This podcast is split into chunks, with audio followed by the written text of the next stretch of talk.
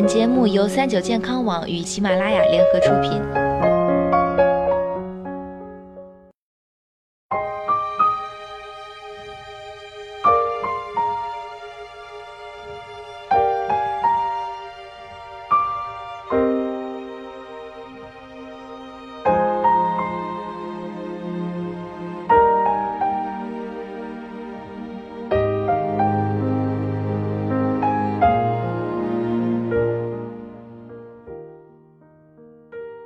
听众朋友们，大家好！最近我们全新推出了一档养生栏目《奇妙的中医》，在这里呢，每天都有来自各大三甲医院的一号难求的主任级中医大咖，亲自给大家讲解、分享他们多年累积的实用的中医养生秘籍。欢迎小伙伴们都来听听吧！想必啊，大家也经历过安静的时候肚子咕咕叫的尴尬吧？今天呢，探探来跟大家聊聊肚子咕咕叫的原因。要想了解你的肚子呀，就需要从他说的话开始。事实上呢，肚子咕咕叫在医学上叫肠鸣，简单来说就是肠子里各种液体和空气蠕动运动起来的时候，它们在肠道里摩擦，从而发出的声音。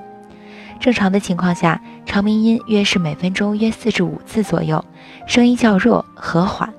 一般情况下，我们听见最多的肠鸣音是因为饿了，所以肠胃在大声抗议。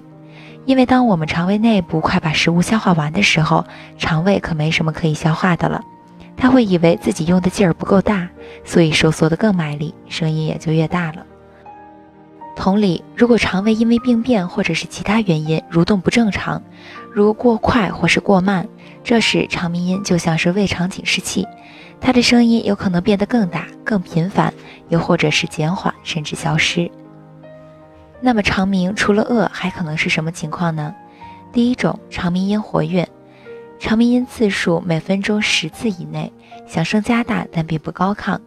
肠鸣音出现时，感觉肠子在活动，就要警惕急性胃炎、菌痢、阿米巴痢疾、误服泻药、胃肠道大出血等。第二种，肠鸣音亢进，肠鸣音每分钟在十次以上，声音响亮高亢，甚至是有叮当声或金属音。腹胀没有压痛，应当警惕机械性肠梗阻。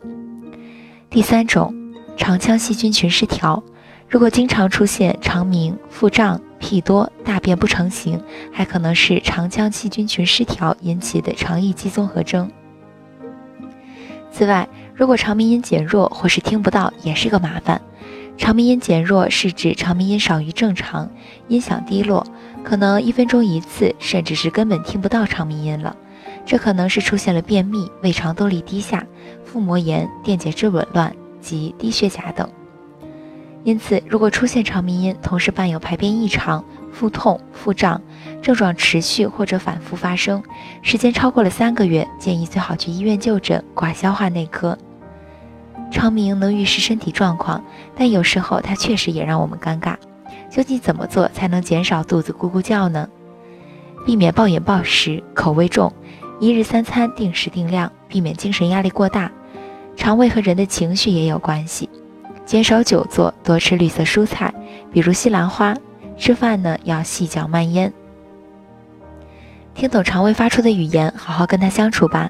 今天的节目到这里，要和大家说再见了。我是主播探探，我们下期再见。